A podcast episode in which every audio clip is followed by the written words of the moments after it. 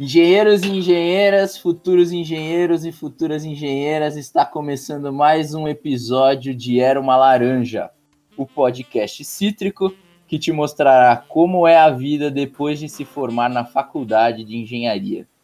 Ideal para você que sabe que pode ser um adulto responsável e ainda assim gostar de bisnaguinhas com manteiga. O episódio de hoje contempla o tema relacionado a empresas de tecnologia e para contextualizar ele, nós trouxemos nossos dois ilustradíssimos e primeiríssimos convidados para agregar conhecimento para vocês. Estamos aqui com o Gustavo, que hoje é PMO da Management Solutions, saiu da faculdade e já virou gerente de projetos, e a Beatriz, consultora de tecnologia na área de GBS na IBM.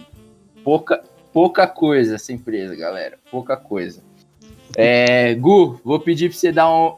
Não, vai. Primeiras damas, Bia, por favor, pedir para você dar um oi para a galera, se apresentar, por favor. Oi, pessoal, tudo bem? Eu sou a Beatriz. Eu me formei na FEI ano passado, em engenharia de produção, e eu estou trabalhando na IBM já faz um ano e meio, acho que um ano de efetivada quase já. E na, na área de, de consultoria, então eu sou consultora de tecnologia lá e eu atuo em vários projetos. Obrigada pelo convite. Da hora. Legal. Imagina. Seja muito bem-vinda. Obrigado nós. Gu, Seja bem-vinda. Por favor, se apresente, dê um oi pra galera. Prazerzaço você estar tá aqui. E aí, pessoal, tudo bom? Eu sou Gustavo Alves. Hoje, atualmente, trabalho na Management Solutions, um projeto onde eu sou o PMO desse projeto, vocês vão entender um pouquinho mais à frente como funciona isso. Me formei faz um ano aproximadamente, né, dezembro de 2019, e logo que eu me formei, entrei nessa empresa e venho me desenvolvendo nela. Oh, muito bom, cara. Bem-vindo aí. Vocês também irão contar com a presença do, dos super-heróis aqui, porque tá impressionante isso daqui. Do fantástico John, do incrível Didio e do espetacular Peter Parker Pedro, que sou eu. Quase um Homem-Aranha aqui, galera. E aí, pessoal, tudo bom? E aí, gente, beleza? Bom. É, só, só uma coisa antes de, de começar. Eu só queria falar para você e pro Didi que hoje vocês estão estão em desvantagem. É, ah, vocês é, são, são minoria. Não tem mais bullying é, em cima da produção, né, Didi? Quero ver agora a minoria falar. É, eu o Pedro não. O Didi, o Didi tentou fazer um bullying no primeiro episódio, mas. Mas não é, deu muito certo. Cadê Não é nada disso, não. É... Não, porra, eu peguei leve, falei, eu falei, meu, vocês já pensam em se formar e virar CEO, poxa. É. Na, nada do que vocês não sejam capazes, poxa vida. Bom, o próximo podcast vai ser só sobre ADM 2.0. A gente traz quantos convidados forem necessários. vai ter informação. Gente, eu queria começar perguntando para vocês se vocês podem contar um pouco o que a empresa de vocês faz na área de tecnologia, né? De que maneira ela vem atuando.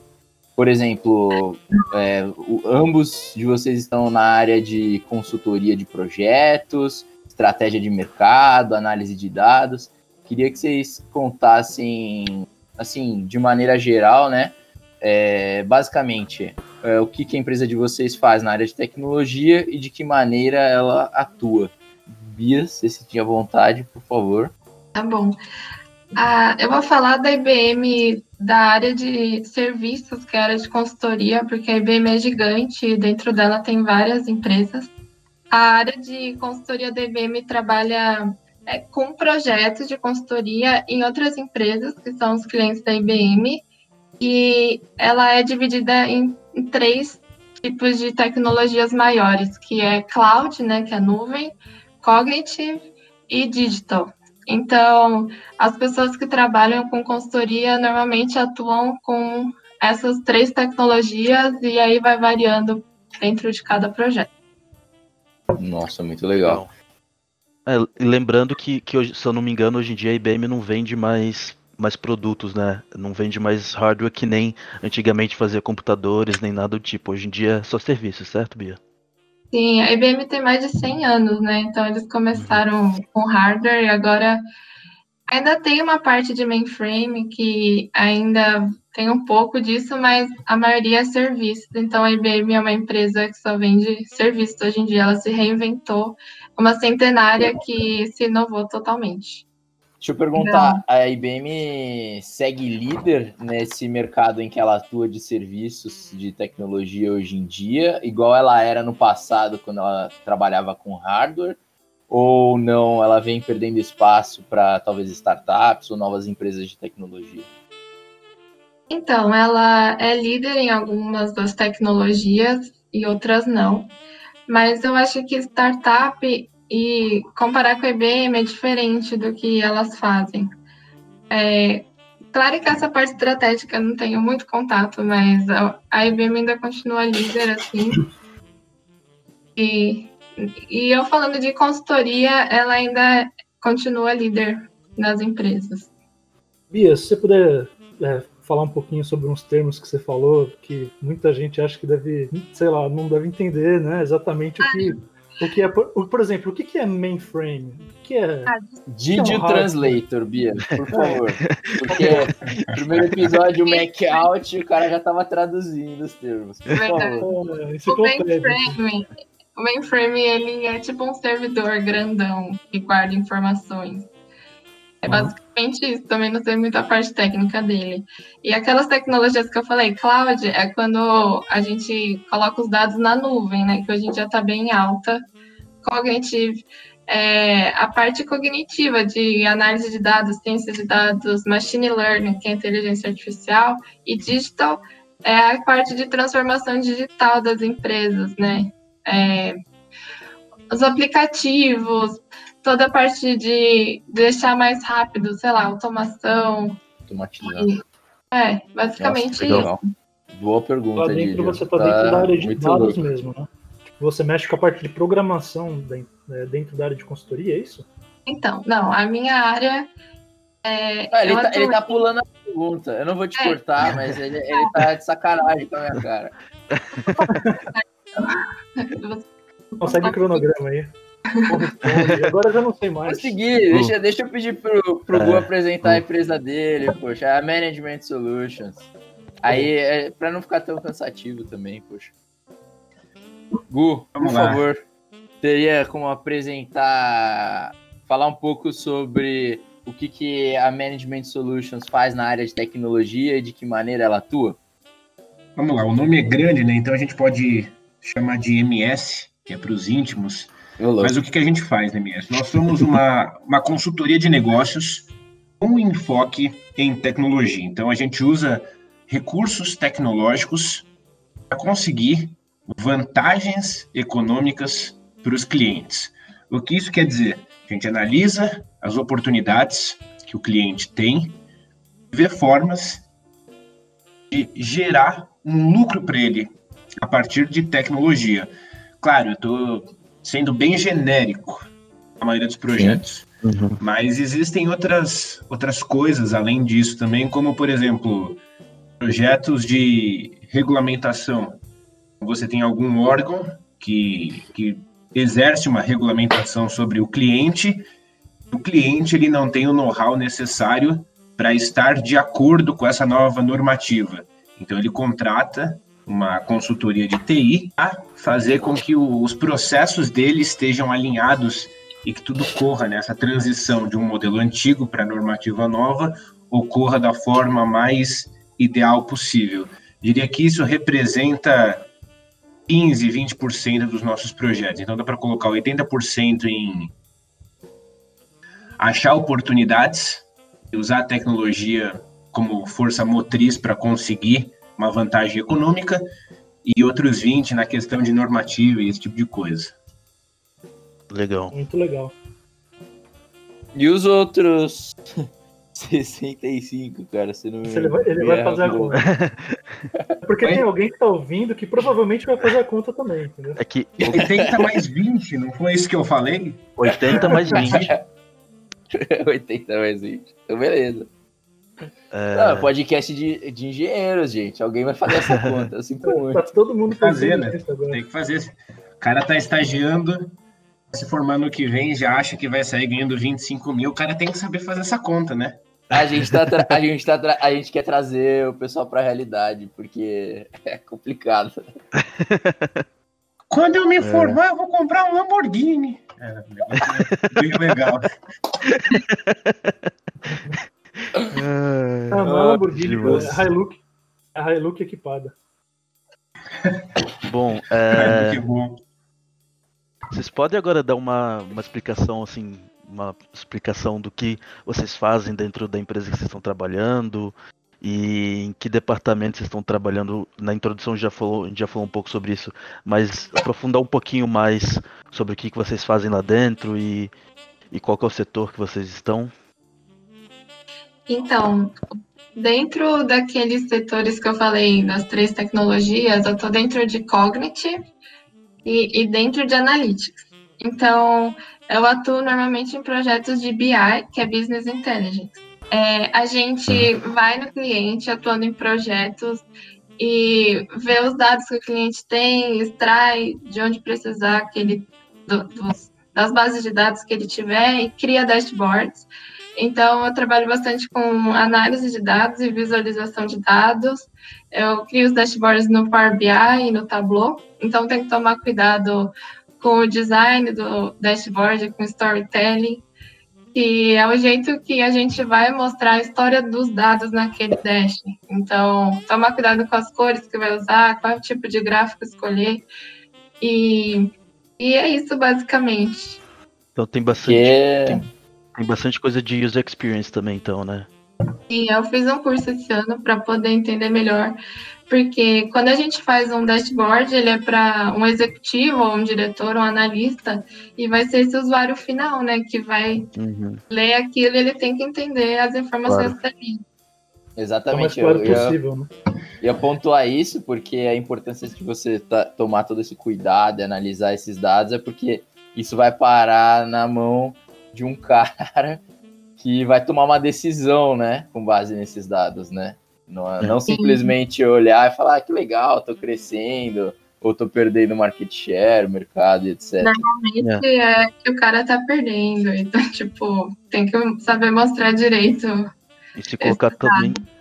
E se sim, colocar sim. no lugar dele também, né? Pra tentar entrar na cabeça dele para fazer algo que, que seja amigável para ele. Não, exatamente. E a. É assim, pelo menos quando. As experiências que eu tive de tentar vender uma ideia, né? A sensação que eu tenho é que os executivos, na hora de tomar decisão, estão cada vez mais visuais, né? Então, se você não tiver uma ou duas páginas de um PowerPoint, uma, uma planilha ajeitada que seja, é, dificulta muito essa tomada de decisão que, que poderia ser facilitada, digamos assim, né? Sim. Nossa, muito é, legal.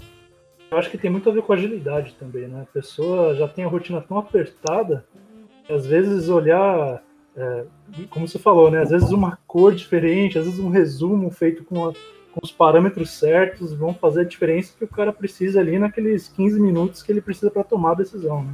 É bater o olho e entender. E a gente chama de dashboard gerencial aquele dash que não tem muita informação detalhada, né? O cara quer ver e já saber o que está indicando ali. Está ou não. É isso uhum. que eu uhum. quero.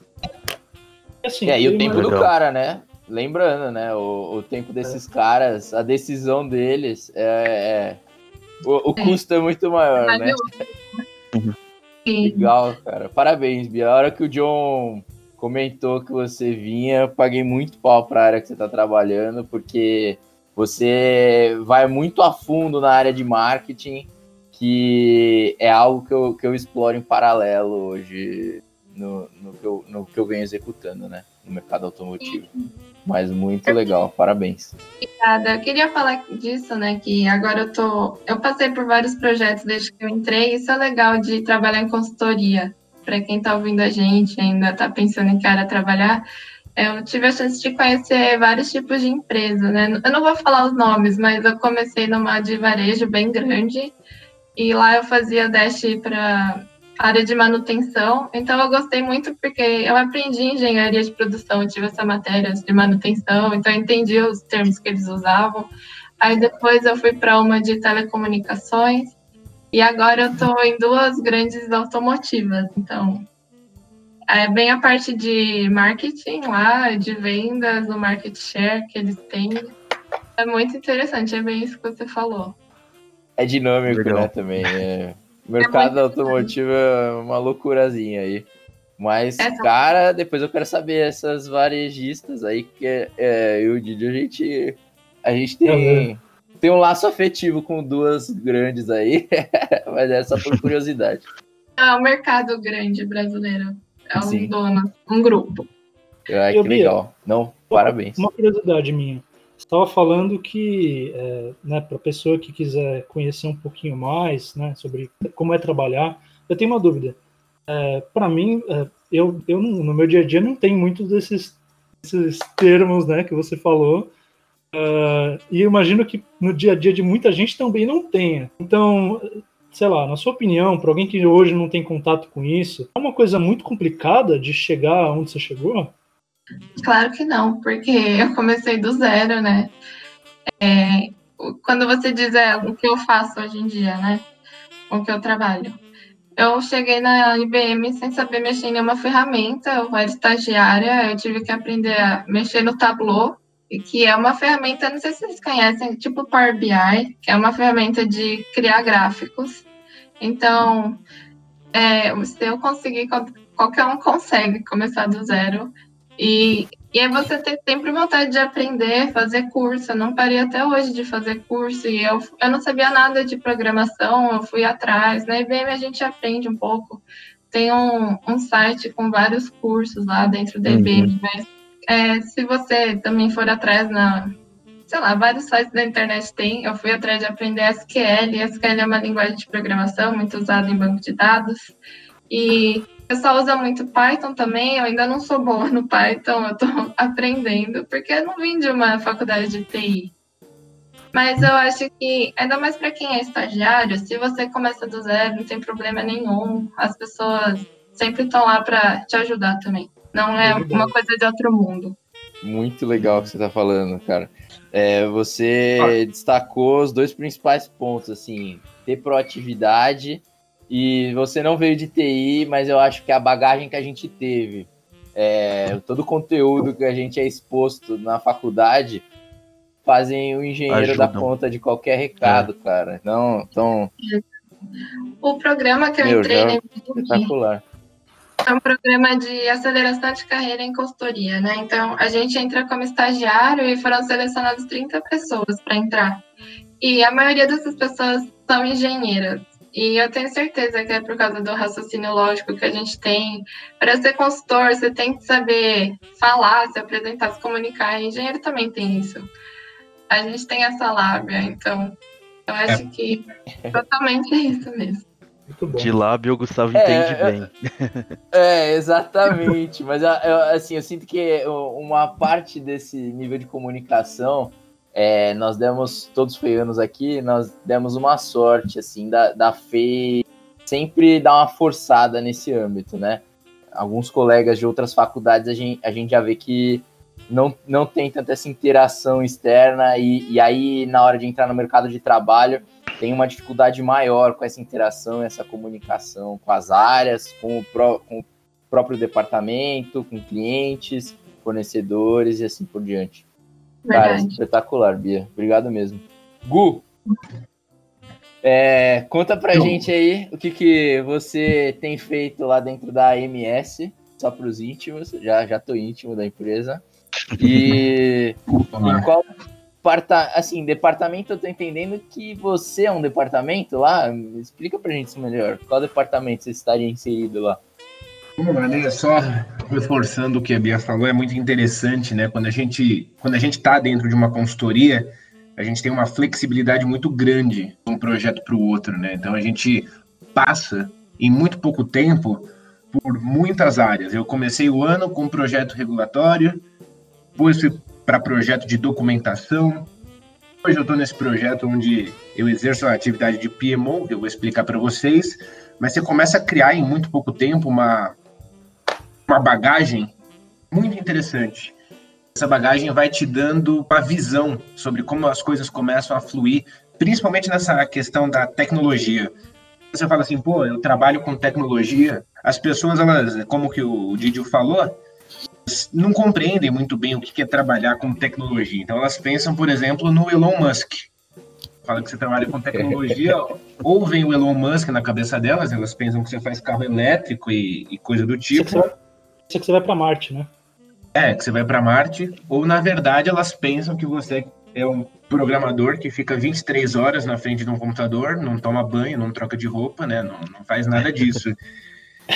É, é, muito diferente, é muito diferente. As linguagens de programação são inúmeras. Você tem desde linguagem uh, muito simples e rápida, como Assembly, até linguagens mais complexas do ponto de vista de tratarem objetos e esse tipo de coisa, que são mais fáceis de você programar, só que elas são mais lentas. Trabalhar com TI é um oceano e tem muita coisa para é. se fazer. A maioria das coisas elas são, são bem fáceis, né? As pessoas têm um certo preconceito, nossa, isso deve ser muito difícil. Cara, é, é bem tranquilo quando você aprende. O que um é PMO faz? Vamos lá. O que um PMO... O PMO, de uma forma bem simples, ele gerencia o projeto no nível operacional. Eu não estou não trabalho como gerente, hoje eu sou consultor pleno, mas a minha atividade é uma atividade gerencial. Isso quer dizer? Eu preciso conciliar e fazer o encaixe perfeito. Vamos imaginar em duas engrenagens.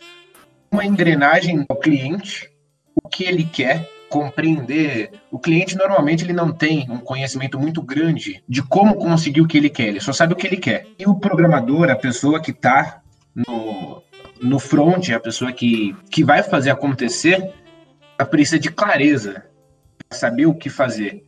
Então o PMO, ele é o primeiro passo, né? O que, que ele faz?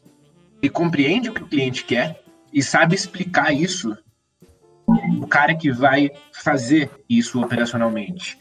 Seria assim, ó, o começo de um projeto é isso. E depois o PMO ele é responsável por fazer isso caminhar.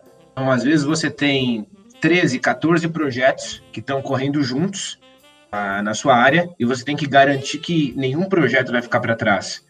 Então, o PMO, para ser bem sincero, é o cara chato que te manda 30 e-mails por dia perguntando como é que tá? Já entregou? Você já entregou aquilo que eu te mandei semana passada? Você já conseguiu deixar pronto para mim? Basicamente é isso, né? Um, um termo Não que eu trabalho muito com essa... a programação termo que eu escutei recentemente é follow-upeiro. O cara que faz follow-up o tempo inteiro. É o cara que faz. Nossa senhora. Acho que follow-up foi a palavra que eu mais escrevi nessa quarentena. Ô Gu, uma pergunta. É, você também chegou a mexer um pouco com a parte de codificação, né? Com, de programação e tudo mais. Tô certo? Mexi. Cheguei a mexer no, no começo do primeiro projeto. Eu trabalhei uhum. bastante com código. Eu também cheguei quase zerado e tive que aprender. Estudei é. muito e consegui, assim, entender, diria, o básico de algumas linguagens. Suficiente para eu conseguir traduzir o que o cliente quer para um programador que é o cara que realmente entende disso. Legal. Você teve um treino, então, mas você chegou a fazer um treinamento para isso? É, te deram recursos para aprender isso ou foi na marra mesmo? Cara, algumas linguagens me deram recurso, por exemplo, SQL, que é a linguagem de banco de dados, muitos bancos de dados usam isso. Uhum. Programação em SAS, o SAS usa SQL, mas também ele tem uma linguagem um pouco própria dele, tive que aprender. C++, que era uma linguagem que eu precisei usar para fazer alguns testes de velocidade, eu tive na faculdade, mas fui mais a fundo para conseguir desenvolver melhor o programa. Mas a maioria eu tive, tive bastante suporte da empresa. Legal. Essa é uma pergunta é. boa, gente. Vocês estão falando muito sobre programação e como está envolvido isso no dia a dia de vocês, de uma empresa de tecnologia. E nós cinco tivemos essa matéria, né? Uhum. Uh, ela, pelo que vocês estão falando, assim, ela pode até ter dado uma base bem superficial, mas ela, ela auxiliou de alguma maneira vocês é, nessa altura do campeonato? Eu lembro que foi no primeiro semestre que a gente teve esse tipo de linguagem, acho que era mais para já ajudar a gente a desenvolver esse raciocínio lógico, mas é, essa bagagem que a gente teve lá atrás, logo no início do, da graduação, serviu de alguma forma agora? Vocês veem o reflexo disso ou não ficou para trás e teve que correr atrás de, de, lembrar, de recordar e de aprender de novo, talvez, até? Ah, para mim ela serviu um, bem pouco de base, assim, para eu, lembrar que tinha aquela, aquelas lógicas lá, mas eu não, não usei o C++, né? Eu precisava usar o Python e ele era um pouco diferente. E então para mim foi bom porque eu falava que eu tinha o C++, mas eu também não lembrava muito sobre ele, mas foi para não chegar tão crua. E o legal é que hoje em dia a, as faculdades estão começando a substituir o C++ pelo Python, que é uma linguagem mais fácil de ensinar e mais fácil de aprender. E falam que Sim. daqui a pouco vai ser a segunda linguagem mais falada do mundo, né, depois do inglês, então é, é o futuro o pessoal das faculdades aprender Python. Se eu não me engano, a Poli, a Poli tem. É, em vez de ser mais mais que a gente teve, eu lembro no primeiro semestre, eles têm. Eles aprendem Python. Já. Isso. Eu acho que, acho que o Python é uma linguagem muito falada, né? Você meio que escreve o código como se você estivesse falando mesmo. É bem diferente de Java, do que eu conheço. Sim. E é bem usado para análise de dados, então é uma linguagem que o pessoal gosta mesmo de usar. É, pessoal, eu queria tirar umas dúvidas com vocês. De novo, aí, eu sendo enciclopédia. É, tipo, quando vocês dizem uma linguagem de programação, como Python, C++, a ideia é mesmo traduzir, é, um, sei lá, um argumento, uma ação para realizar determinada tarefa. É por aí? Sim. E, e, no que, e o que diferencia tipo, isso do SQL? O SQL também é uma linguagem? Como que é? Para responder a sua pergunta, eu vou meio que dar uma metáfora. O que, que diferencia o inglês do espanhol do alemão? Por exemplo, é... de onde essa linguagem veio? Para que, que essa linguagem serve? Se você olhar a ancestralidade dessa linguagem, você vai, vai começar a entender de onde que ela surgiu. E se você viajar numa linha cronológica, você vai ver que existiam, existiram tentativas de criar uma linguagem global. Por exemplo, como aconteceu com o Esperanto no século XIX. A linguagem de programação é a mesma coisa. Você às vezes tem linguagens mais mais complexas, então elas têm mais objetos. Objetos são como pensar em sabe, Excel, Excel não tem macro. Objetos eles podem ser macros inseridas nas bibliotecas do programa que vão fazer você conseguir algo de uma forma mais simples. Tem linguagens que não contam com isso. Muda muita coisa, a facilidade com que você aprende essa linguagem, aonde você vai aplicar essa linguagem, a velocidade que essa linguagem vai trabalhar. Então, se você pegar, por exemplo, vou pensar em assembly, quase você falando com a máquina imaginar uma indústria, né, já que todo mundo é engenheiro, imaginar você programar um cerne de um CNC. Cara, provavelmente isso vai ser tudo em assembly. A grande questão é, imagina o trabalho você fazer tudo isso, para você escrever um comando nesse CNC em assembly. Então você vai colocando linguagens que agilizam o seu trabalho como programador, que são e que dão cada vez mais match com a sua atividade, entendeu? Então, existem linguagens que elas são próprias para área atuarial, que elas têm recursos o suficiente você poder fazer cálculo de provisão para você conseguir de forma simples alcançar o seu objetivo. E tem linguagem que é própria para você jogar numa linha de produção, conseguir fazer as máquinas trabalharem juntas. Muito bom. Bom, espero que você que está ouvindo então, resumo. esteja anotando todas essas informações. que já deve ter dado umas duas Cara, eu tô páginas. tomando nota aqui. Vai anotando, porque... Ó, resumindo, Gu, nesse... Nesse exemplo que você deu, então, basicamente a maneira mais simples de eu conversar com o alemão, com o inglês, com o japonês, é falando alemão, inglês e japonês, certo? Exatamente. É, essa é a ideia. Você vai para um lugar, você tem que conhecer a língua do lugar. O inglês Vou pensar no inglês como o Python. É a língua mais falada do mundo, assim como o Python provavelmente é a linguagem de programação mais conhecida hoje.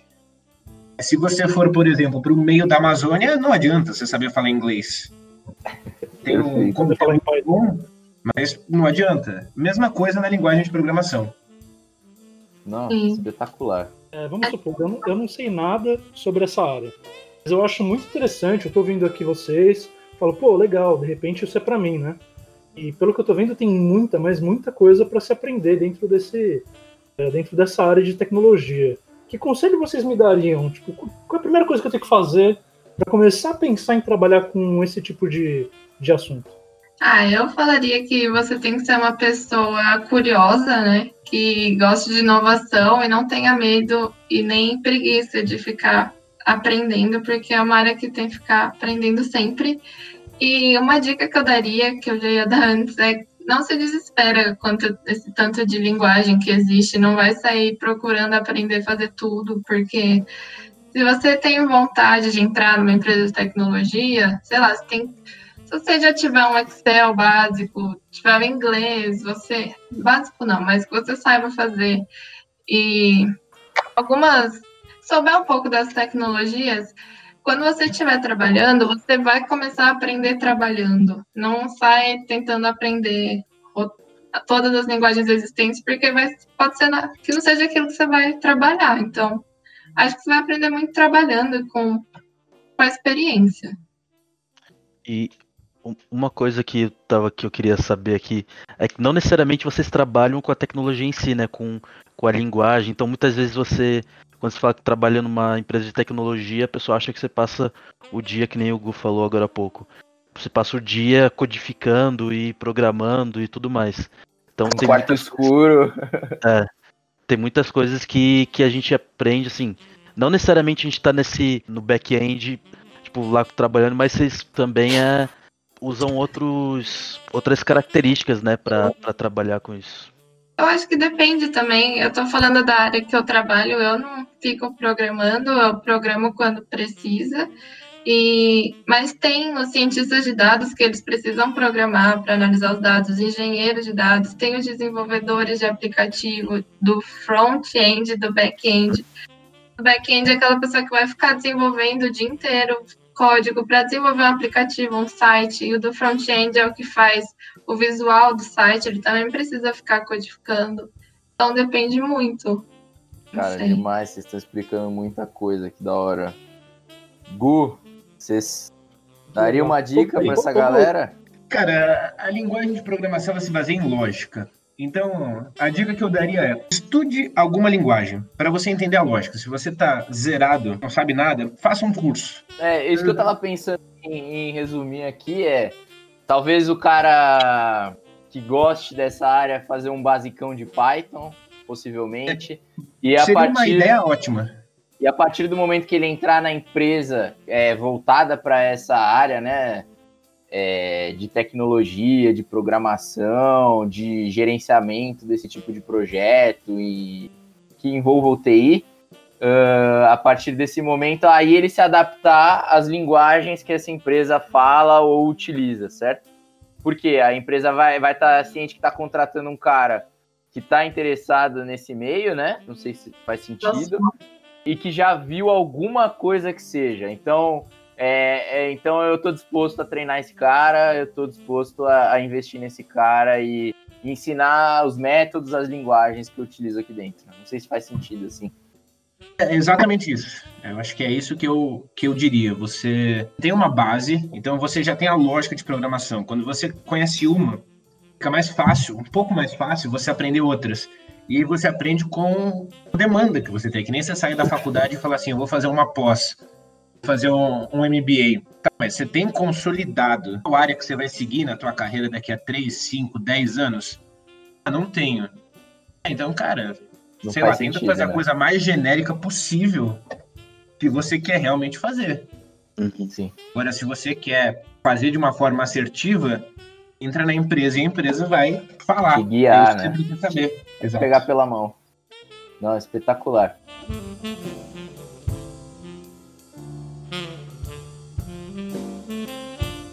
Gente, aproveitando é, essas dicas e tudo mais, é como foi a adaptação de vocês? Ou seja, vocês saíram de uma formação de engenharia de produção, às vezes alguma coisa até técnica, mas com conteúdo muito grande, né? E aí migrar para essa especificidade, apesar de que vocês falaram que é, vocês têm uma flexibilidade muito grande de trabalhar com diversas áreas, é, diversos projetos, mas como foi migrar de uma engenharia de produção para essas áreas de tecnologia? O que, que vocês fizeram para se adaptar melhor? Foi simples? Foi natural? Foi necessário algum tipo de curso? Bom, curso vocês já falaram e estudo extracurricular. Então, vocês comentaram, talvez se adaptar à linguagem das empresas que vocês estão trabalhando seja o ideal, mas como foi essa adaptação? Então, para mim, no começo foi um pouco estranho, porque eu ficava pensando, nossa, eu fiz engenharia de produção e não vou seguir na área, mas, tipo, a engenharia de produção é tão ampla que tem tantas áreas para seguir. É, eu fiz estágio numa fábrica de pneus no começo e, e eu era uma das únicas da sala que trabalhava mesmo com, assim, com engenharia na área de melhoria contínua, com Lean Manufacturing, Six Sigma, mas é, eu queria fazer parte de uma empresa de tecnologia, então foi um pouco natural. Quando abri o processo da IBM, eu me candidatei, fiz todo o processo, passei. Às vezes me batia um negócio, ah, será que tá certo ou não? Mas eu acho que trabalhar com tecnologia é o futuro, né? Então, acho que eu tô certa nesse caminho. E, e é basicamente isso. Tá sendo natural. Que demais, cara. Que demais. Então, basicamente, engenharia de produção deu um leque bem generalista para vocês encararem essa empreitada e essa, essa adaptação, esse mercado diferente. Eu, eu lembro que no, acho que nos últimos semestres a gente tinha uma matéria de sistemas da informação, que a gente aprendia o que, uhum. que era big, big Data, Machine Learning, todos esses termos. Então eu cheguei lá no, nas dinâmicas já falando esses termos, acho que a FEI me ajudou nisso, eu aprendi. é. Eu não cheguei tão crua engenharia... A engenharia de produção, eu também tive um pouco de experiência. Ela dá muita ferramenta pra gente para trabalhar assim onde a gente quiser. Eu acho isso muito bom. E também a FEI tá, tá muito focada nessa parte, hoje em dia, nessa transformação digital que tá tendo. Então, nos últimos semestres, a gente teve muitas matérias que diziam sobre isso, focavam mais na tecnologia e, e tudo mais. Sim, até o que a gente tem anualmente aquela semana de da tecnologia mega tendências de 2050. Uhum. Muito, Muita coisa eu aprendi lá também. Eu acho que a FEI tá ficando boa nisso. Demais. Gu, como foi essa adaptação, cara?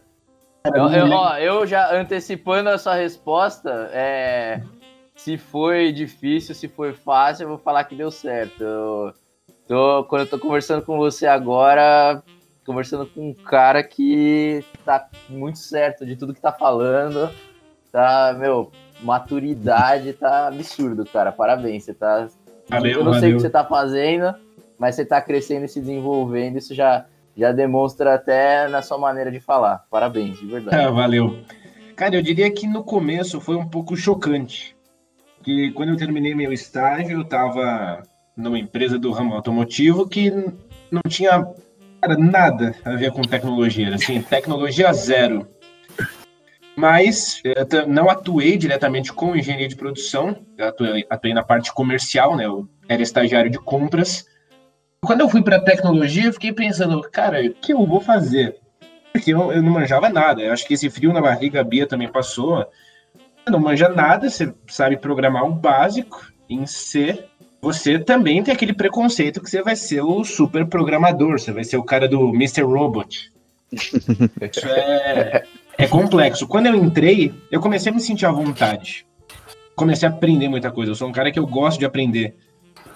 A, a consultoria casou muito bem com isso, né? Falando assim a respeito de como, como eu conciliei engenharia de produção com o meu trabalho hoje. Um, o meu gerente, um deles, né? Ele me falou, cara, quando eu entrei na tua empresa, na nossa empresa, né, seis anos atrás, a tecnologia que eu vendo para os clientes hoje, ela nem existia. Daqui a uns anos, quando eu for diretor, é. provavelmente eu vou estar tá vendendo tecnologia que vai ser lançada ano que vem, vai, sei lá quando. Mas esse é o lance, né? Então, a engenharia de produção me deu essa visão de flexibilidade, né? Aquele papo de que os layouts eles não são definitivos, tem sempre como melhorar, né? Porque uma coisa foi feita que tem que se manter fixa e estática desse jeito, tem que você tem que melhorar. Qualquer área que eu fosse, diria que engenharia de produção me deu uma visão sobre o mundo. Os meus hobbies, né? No caso, eu sou fotógrafo, então para fotografia eu tenho uma visão que veio da engenharia de produção. A forma com que eu planejo minha rotina da semana veio da minha faculdade. A forma com que eu planejo os meus treinos vieram da minha faculdade. É, assim, se você tenta seguir ao pé da letra, pô, tô fazendo engenharia de produção, eu vou ter que trabalhar com isso. Cara, a real é que provavelmente qualquer faculdade, qualquer curso de engenharia que você escolher cursar, e vai abrir a tua mente. É com essa abertura que você começa a se tornar um profissional melhor, você começa a enxergar coisas que uma pessoa que não fez o seu curso não vai enxergar. Aí você vê as oportunidades, aí você vê onde que tem uma brecha para você tentar entrar, para você tentar vender um projeto, para você tentar solucionar que a maior coisa que a engenharia de produção me trouxe foi essa capacidade de enxergar. Mindset é, solucionador no modo on o tempo todo, né? Cara, é basicamente isso. É até um pouco chato que você meio que vira um caça-problema. É. Sempre. Você vira um pouco pessimista. Em qualquer atividade que você faz, você tá com os teus projetos, aí você pensa, mano, isso vai, isso vai dar ruim. O que, que eu posso fazer para não dar? Acaba que, na maioria das vezes, não dá. Mas você viu um pequeno espaço que se fosse por aquele caminho poderia dar ruim. Tem um buraco na rua, eu posso passar por cima dele, pode dar ruim. E das vezes você não passa, você desvia, mas você tem essa visão. Não, incrível, incrível, cara. E a capacidade de vocês, né? dos dois, de adaptação disso, gente. Vocês estão de parabéns e é, só mostraram que a estabilidade não existe, né? Porque vocês estão cada hora num projeto, estão cada hora se reinventando, se superando e, cara, evoluindo, porque quem tá na zona de conforto ali, paradão, fazendo a mesma coisa sempre, não tá crescendo, não tá evoluindo, né? E, poxa, muito legal. Parabéns, velho. De verdade. Bacana.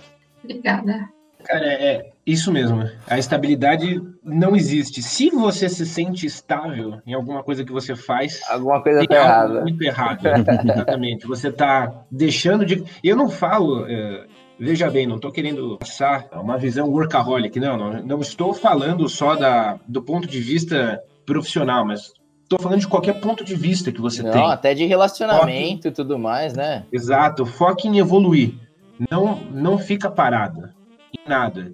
Sempre busca uma maneira de fazer melhor, uma maneira de fazer diferente. Se arrisque. Isso é, é importante para as pessoas desenvolverem durante a vida. Sim. Legal. Aí, se não errar, não vai aprender, não vai estar tá crescendo, não vai crescer e. O importante é continuar esse progresso, né? E assim, o que eu acho legal é que é o que você estava falando, né? É, querendo ou não, essa bagagem que acabou sendo construída, dependente de, da engenharia que foi, trouxe uma versatilidade muito grande, né? Então, assim, a gente está falando com vocês aqui de tecnologia hoje, que é uma área que eu acho muito, mas muito interessante mesmo, mas, poxa, a quantidade de, de informação, a quantidade de possibilidades que tem aí é, é realmente gigantesca. O importante mesmo é saber o que, que brilha os olhos aí e ir para cima, né? Acho que, acho que é por aí. Sim. É... Essa questão do, do brilhar os olhos, eu diria que é, dificilmente você vai de primeira, vamos dizer assim, você vai para uma área que você fala assim, nossa, perfeito. Simplesmente achei a coisa mais legal do mundo.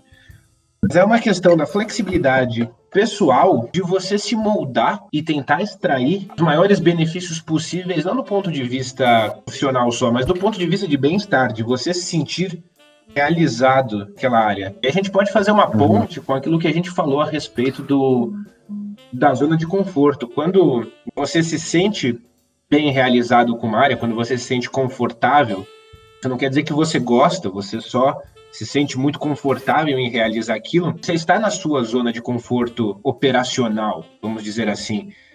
E, e é bom você ficar nisso, né? Porque você pode buscar a zona de conforto operacional saindo de outras zonas de conforto. Tipo, Sim. a transição de um passo para outro. Eu tô firme no chão, eu vou passar a próxima perna. Para eu andar, eu preciso tirar um pé do chão. Mais ou menos isso. Sim, com certeza. Não, e a sensação de estar tá fazendo parte de algo maior, né? Muito irado. De fazer todo mundo uma engrenagem, né? E o Didio conhece muito essa, essa metáfora. Fugiu o nome dele, Didio. Como Clovis, Clovis comenta muito, né? Que todos nós somos uma engrenagem e você, a sua função é, é girar também, né? E se você tiver parado, as outras não vão deixar de girar, né? Então, só que é muito melhor quando você gira junto. Impressionante. Exato. Eu queria, funcionam. Queria, eu queria voltar num ponto que a gente já comentou um pouco aqui. É, fazer uma pergunta para vocês dois. É, se vocês sabem se a empresa de vocês buscam engenheiros para trabalhar na, nas áreas que vocês estão trabalhando e se sim, por que que, por que que eles têm essa preferência? Na IBM, eu acredito que eles procuram mais pessoas que são formadas em TI, análise de sistemas, e, mas eles dão mais chance para os estagiários, pessoal de engenharia. Eu acredito que aquilo que eu falei no começo, né? Da gente ter a parte lógica, da gente ser rápido, e, e eles gostam disso. E claro que a gente não tem a vantagem de aprender as linguagens da programação e eles já vêm com isso, mas a gente é muito rápido de aprender também. Na faculdade a gente sofreu muito, estudou pra caramba, então Sim. é uma coisa que a gente tem habilidade. Eu acredito que seja Legal. assim, na minha. É, é você, gente... você tem. Pode falar, Diogo. A gente vem sem essas, sem essas linguagens, mas isso é algo que, que nem se falou, para pegar é, é super rápido, até por a gente ter um, um, contato pequeno, mas teve um contato já na faculdade. Então acho que isso não, não seja um ponto, um ponto negativo nosso, algo que a gente deixa, deixa a desejar, porque sabem que, que rápido assim a gente vai pegar, vai pegar isso. É, para vagas de efetivado, eles devem procurar engenheiros, mas aí você já tem que ter alguma experiência anterior, né? Como uhum. acho que qualquer vaga, qualquer empresa. Bia, é, você tem a sensação de. Assim, eu entendo que eles dão preferência para os caras de TI, programação e tudo mais. Mas você tem a sensação de que talvez efetivar ou contratar um engenheiro é, em algum, algumas áreas estratégicas e desenvolvê-lo para atuar numa parte de gestão de pessoas, gestão de departamento, uma parte gerencial, né? Porque assim, claro que todo mundo consegue desenvolver essas skills, né? Mas por, por essa questão de ser generalista e que acho que a gente já, já reforçou muito né, nesse episódio, é, você se sente está sendo treinado ou você tem essa perspectiva de ir para uma área mais gerencial ou, ou, você, ou de certa forma a sua direção ainda, ainda é operacional por um tempo? Eu acredito que mais gerencial, não agora, porque na IBM, como a gente, eu tenho um cargo júnior, ainda demora para chegar no gerencial, mas eu percebo que o meu perfil ele caminha mais para essa parte do que para a parte técnica que a gente fala, que é a parte de programação. E mas isso depende muito do engenheiro da pessoa, né? Tem gente que se adapta bastante com a parte técnica, mas a gente, como engenheiro, a gente é muito bom nessa parte dos cronogramas, de gerenciamento de projetos, a gente é bom com pessoas, para gerenciar pessoas. E o meu, um dos meus gerentes de pessoas é um engenheiro de produção. Ele, é, ele já é, é sênior, né? Mas ele é, ele é muito bom em programação e ele é muito bom em gerenciamento de pessoas também. Então, acho que é um exemplo de engenheiro que eu levo comigo. Ai, que legal, que legal. É, e... porque eu tenho essa impressão que o Gu tá caminhando assim para uma área gerencial muito forte, certo, Gu? Me corrija se eu estiver errado. Cara, é isso daí. Eu quis. Na consultoria em geral, você consegue direcionar a sua carreira para um lugar que você curta a ideia de estar. E eu quis direcionar a minha carreira para a área gerencial Não, não que eu ache ruim rodar e trabalhar com isso, programação em si, mas é só questão do perfil. E respondendo a pergunta de vocês a respeito da, da minha Por favor, já ia refazer. Gostar ou não de engenheiros? Gosta, gosta muito. Inclusive, se você pretende entrar numa consultoria, né? Se você que está ouvindo a gente tem essa vontade de conhecer, pode mandar o currículo. Você está na faculdade, tem vaga de trainee. Se você está se formando, são dois ou três processos seletivos por ano, porque é isso que a Bia falou. A visão que o engenheiro tem, ela é única. Vai ter um programador que vai ser muito bom em programar, só que muito mais fácil você desenvolver um skill em saber escrever uma linguagem do que você desenvolver uma, uma visão que foi moldada em cinco anos de um Sim, curso. É. Se não mais, né? Dependendo de alguns mais. casos aí. Não mais. Eu tenho um amigo aí da FEI que fez seis vezes resmate, né? Então ele é quase que PHD em resmate. Mas se não, se não mais, né? Então, pelo menos a minha empresa. É que ele gostou, ele gostou da matéria. Aquela média é 4,95, né? e aí passa. Tava mais para dois, eu acho que. Na maioria das vezes. Já tinha mais experiência na matéria que o próprio professor. É, já aconteceu isso comigo, gente. Passar com essa média de 4,95 assim, ó. Quem nunca? Quem Mas 4,95 tá gigante. É 10. Né? É. Não entendendo. 4,95 é muito grande, cara. É, é outro mundo. O problema é, é tirar precisão, né? 0,7 é. na prova, né? Isso daí é complicado. Gente, eu tô abismado com a quantidade de conteúdo que a gente conseguiu trazer em, sei lá, menos de uma hora. É, é. Tô muito contente, muito contente mesmo. Obrigado. Foi Nossa, não sei nem o que falar, velho. Eu acho que é, foi por isso que a gente montou isso aqui, sabe? A visão que vocês vão. Que, cara, se o cara se as pessoas escutarem isso, elas vão ter outra visão de uma área de consultoria, de uma área de tecnologia. Eu acho que elas vão, talvez, é, com o que a gente conversou, poder se preparar para encarar uma área dessas. Ter em mente o que está sendo hoje de vocês depois de formado, como foi a experiência de vocês para estar onde vocês chegaram.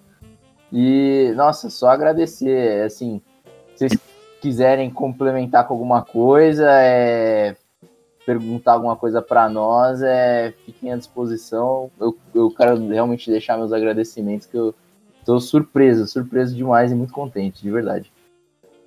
Ah, que bom. Eu queria chamar o pessoal que está na faculdade ainda, fazer que nem o Gu. Tem aberto o programa de estágio da IBM, ele fica aberto o ano inteiro, chama Associates. É um programa que tem cinco tipos de carreira, então você escolhe qual carreira você quer seguir. Tem desenvolvedor, técnico, consultoria, ciência de dados e design. E falar para as meninas também para se inscrever, venham para a tecnologia, que lugar de mulher é na engenharia e na tecnologia. E Isso aí. Lá na IBM a gente fala muito sobre diversidade. Acho que é muito importante. Com certeza. Lá na IBM a gente realmente chama as meninas porque tem pouca menina inscrita. Não sei o que, que é o preconceito, se tem o medo de que tecnologia não é para elas, mas ainda a gente chama muitas meninas para virem para trabalhar com a gente. Muito legal. E eu queria deixar claro que os nossos percentuais estão apontando que o nosso público maior até o momento é feminino, gente. Então, Sim. Legal. Muito legal. E, e, por favor, sigam esse caminho que vocês têm muito a contribuir, sério. É, muito mesmo. Gu, sigam o nosso ponto? podcast também. Calma. Reforçar tudo, tudo que a. ah, só bem. Vou reforçar tudo que a Bia falou, né? Eu concordo muito com ela. É, quem está fazendo engenharia e eu vou falar, vou generalizar para qualquer engenharia, olhe com bons olhos a parte de tecnologia. Experimente. Você que está estagiando, que está procurando uma vaga de trainee ou que acabou de se formar, experimenta. Você ainda tem muito tempo a decidir o que você realmente vai fazer Sim. da tua vida. E trabalhar com tecnologia é, divertido. Numa consultoria é, é uma escola todo dia, então... né? Você sai da faculdade e continuar aprendendo. Claro, né? Eu não vou falar que é mil maravilha, chega uma hora que cansa, você ficar aprendendo tanto, você tem que estar sempre a 220, mas vale a pena. Falar que vale a pena, às vezes, você trabalhar dia inteiro é, é bom, no fim. É bom. Legal. Vale a pena, né? Não, todo esforço é recompensado. É. Isso daí é claro. Independente. Bom, para finalizar e mudar um pouquinho, um pouquinho o assunto, dar uma descontraída, eu é, queria pedir para vocês dois, para cada um, dar uma dica cultural. Alguma coisa que você viu recentemente, gostou, ou leu, qualquer dica relacionada à cultura, assim, alguma informação pro, pro pessoal que tá escutando, algo que vocês recomendam. Minha dica é um pouco. É um cultural meio técnico, tá? Eu tô claro, lendo esse livro aqui que chama Storytelling com Dados. E eu já vi muita gente recomendando. É um livro muito legal para você aprender a fazer qualquer tipo de apresentação. É, que antes a gente não tinha noção assim de como apresentar para o público e como que o público percebe a gente. E é muito legal, eu recomendo. É uma leitura fácil também. Isso me interessa bastante, vou, vou procurar. É fácil, mas a, a galera não viu o vídeo, mas é um, é um livrão, galera. não, não quem, tá no, quem tá no YouTube. Caraca. Não é quem tá no YouTube não, tá vendo. Eu não sou uma leitora muito voraz, eu não sei quase nada. E é um livro, tá, gente? Caramba. Pra quem não, não viu, chama Storytelling com Dados. Qual, é uma... qual é o autor? autor? Legal. A autora que chama Cole Nussbanker Knaflick. Ela trabalhou no Google. e ela saiu do Google para palestrar pelo mundo inteiro sobre esse assunto. E é um assunto bem legal para quem trabalha com qualquer coisa. Eu acho que todo mundo precisa ter o skill de apresentação um PowerPoint, qualquer coisa. Com certeza. Aí, já, já começou. Duas coisas, é mulher, né? Uma mulher é mulher nessa área. Não. E para quem não entendeu o nome dela, a gente vai deixar na descrição. Podem ficar tranquilos. Sim, eu sei o nome dela. não, mas não tá complicadíssimo. Gu, tem dica? alguma dica? Vamos lá, acho que é uma dica que não tem muita coisa a ver com a dica da Bia, mas eu acho interessante também, justamente por, por ser bem diferente. Mas eu acho que, Sim. principalmente no momento que a gente vive, é, essa crise global e toda essa questão psicológica da pandemia, é que a maior dica que eu posso dar para vocês hoje é invista no autoconhecimento. Se descubra mais, conheça mais você. Então, quando você começa a conhecer bem você, entender o que você fala, as coisas começam a ficar cristalinas. É aí que as coisas andam. Então, leia mais, estude mais, pratique o mindfulness, é um, que foi a maior descoberta para mim esse ano. É isso daí. Esse é o segredo, Leiam então? sobre vocês. Mas é o livro Mindfulness, ou... que o cara... Filosofia. Tá... Faça meditação. Não, cara, meditação é uma coisa que eu curto muito. É muito bom. É animal meditação. Legal. Mas tá desenvolvam esse hábito. Pedro e Didi, vocês querem também dar uma dica cultural? Querem deixar só para os é, convidados? Ah, eu, eu, ia, eu, ia, dar uma assim... dica do pessoal ouvir um podcast aí chamado Era uma Laranja. Porque é, tá trazendo um conteúdo muito bacana aí pra galera. É, Aproveita e já passa as recomendações aí pro, pra galera aí, Pedro. Deixa Posso só passar? dar minha. Deixa, deixa eu só, só dar minha dica então. Por favor, John. É, foi um documentário que eu vi ontem no Disney Plus que lançou agora essa semana, semana agora que a gente tá gravando. Chama Free Solo. É, é até engraçado que é até relacionado à curiosidade que eu dei semana passada, que é sobre, sobre alpinismo, um cara que, que, que tá tentando é, escalar uma montanha no, no parque de Yosemite lá nos Estados Unidos, é, sem corda, sem nada. E assim, é muito interessante o documentário, é fotografia fantástica, é o jeito que eles, que eles explicam, que eles. O, todo o roteiro do documentário é muito, muito legal, vale muito a pena ver. Qual o nome mesmo, John? Free Solo. Free Solo. Legal. Anotem aí. Muito legal. Não, e, e é, se vocês per é, se vocês perderam o episódio da semana passada, todo ano é o Everest, John? Fica 4 milímetros maior. É. Então é tra trazendo informações do programa, tá? É, bom, antes do Didio finalizar aqui, eu gostaria de agradecer novamente vocês. Se vocês puderem deixar o a gente vai adicionar na descrição do vídeo do podcast na nossa thumb o contato de vocês. Se você puder falar seu por onde o pessoal pode te encontrar, talvez mandar uma dúvida, até seguir, né? Qual que é o seu Instagram, Bia? Meu Instagram é Bia Galeazo, Bia G-A-L-E-A-Z-Z-O. E meu LinkedIn, Beatriz Galeazo.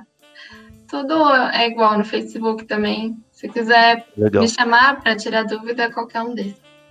Bacana. Gu, você ainda tá com a carreira de fotógrafo ativa, você pode divulgá-la ela também, isso fica à vontade. Agora é o momento. Sempre, cara, sempre. é um hobby que não vai acabar nunca. Mas hoje eu acho que a única forma das pessoas me encontrarem também, o meu Instagram pessoal tá um pouco desatualizado, então qualquer dúvida, é arroba Vessalfotos, pode mandar lá para mim. Qualquer pergunta que vocês tiverem, se quiser saber mais da minha empresa, quiser fazer um ensaio também, tá com preço promocional do fim de ano. Então, Black Friday. Black Friday, mas vai até o fim do ano. Vocês oh, podem legal. mandar à, à vontade. Beleza, Tem desconto para quem tá ouvindo? Tem. Ô, tá louco, a Bia. Tem do PV. A gente quer um desconto aí. Como que é? O que, que, que, eles têm que falar? Só Não, se eles falarem que eles. Só falar que escutou que eles por aqui. Vieram do, era uma é. laranja. Quantos por cento aí, Igor? 15%. 15%? Oh, Caraca! Nossa, a gente não brinca em serviço, né? Ó, oh, ninguém tá bom. episódio... aqui. Ó, pessoal, só falar, escutei o episódio 3 do Era uma Laranja e já era. Já era, tá fácil, cara. Tá fácil, só falar isso. Que demais. Nossa, Gu, valeu mesmo. Valeu por estar tá aqui, Bia também. Nossa, gente, vocês não têm noção. A cabeça tá assim a milhão, assim, muita ideia, é. muito conteúdo. Meu, demais, demais. Bom, Bom, além de seguir eles, pessoal, sigam o nosso podcast aí, ó. A gente tá no, no Spotify, principal plataforma. Segue o Era Uma Laranja. Uh, segue nosso Instagram, arroba Era Uma Laranja. Curte a nossa thumb, comenta o que você achou. Uh, sigam a, a Bia, sigam o Gu, aproveitem a promoção. O, vocês vão ver como ele passou o Instagram da, das fotos dele, vocês vão ver o trampo que o cara faz, é espetacular. Sensacional. É sensacional. E estamos no YouTube também, você vai poder nos ver, ver o, o livrão da Bia. Vou procurar o Era uma Laranja. Era uma Se laranja. no canal. Isso aí, ativa o sininho, comenta o que vocês estão achando. É muito importante, gente. É, a gente está fazendo isso para vocês. Então, é, é, importante que vocês no, nos direcionem, tá? A gente está começando e, e, quer já ir, seguir de forma mais assertiva. Então, por favor, é isso. Meu Instagram, Sim. arroba Pedro Pemano. Instagram do John, JPetrilho. Instagram do Didio, arroba DidioDRC. Sigam a gente, mandem perguntas por lá também. É, estamos juntos. Didio, Vamos terminar o programa daquele jeito? Vamos terminar o programa. Pessoal, é, minhas últimas palavras aí. Primeiro, eu gostaria de agradecer a presença de vocês. Eu acho que agregou demais uh, é, para nós aqui que participamos do programa e para quem está ouvindo, com certeza vocês estão de parabéns. Sim. E espero que o pessoal que queira seguir essa carreira consigam uh, ter um caminho tão bacana quanto o que vocês tiveram até agora, beleza? E assim, falando em seguir caminhos, seguir conselhos, eu, nesse momento eu vou seguir o conselho do Gu de olhar para mim mesmo, entendeu?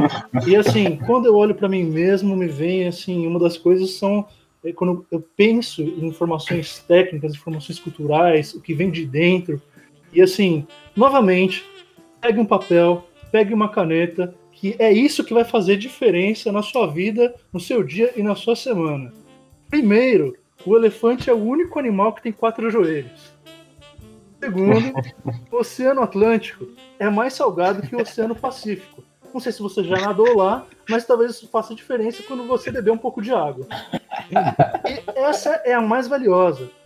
Se você gritar por oito anos, sete meses e seis dias, você poderá produzir energia o suficiente para esquentar uma xícara de café. Então, nas suas horas vagas, grite muito e armazene essa energia que você pode precisar um dia. Beleza? Um forte abraço, uma, grande, uma ótima semana para você e tchau. Tchau, tchau. Tchau, pessoal. Tchau, gente. Um Valeu. Valeu, falou.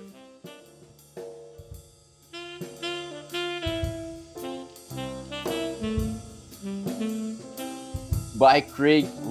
O foi mesmo. Eita. Acho que ele tá atrasado. Bom, gente,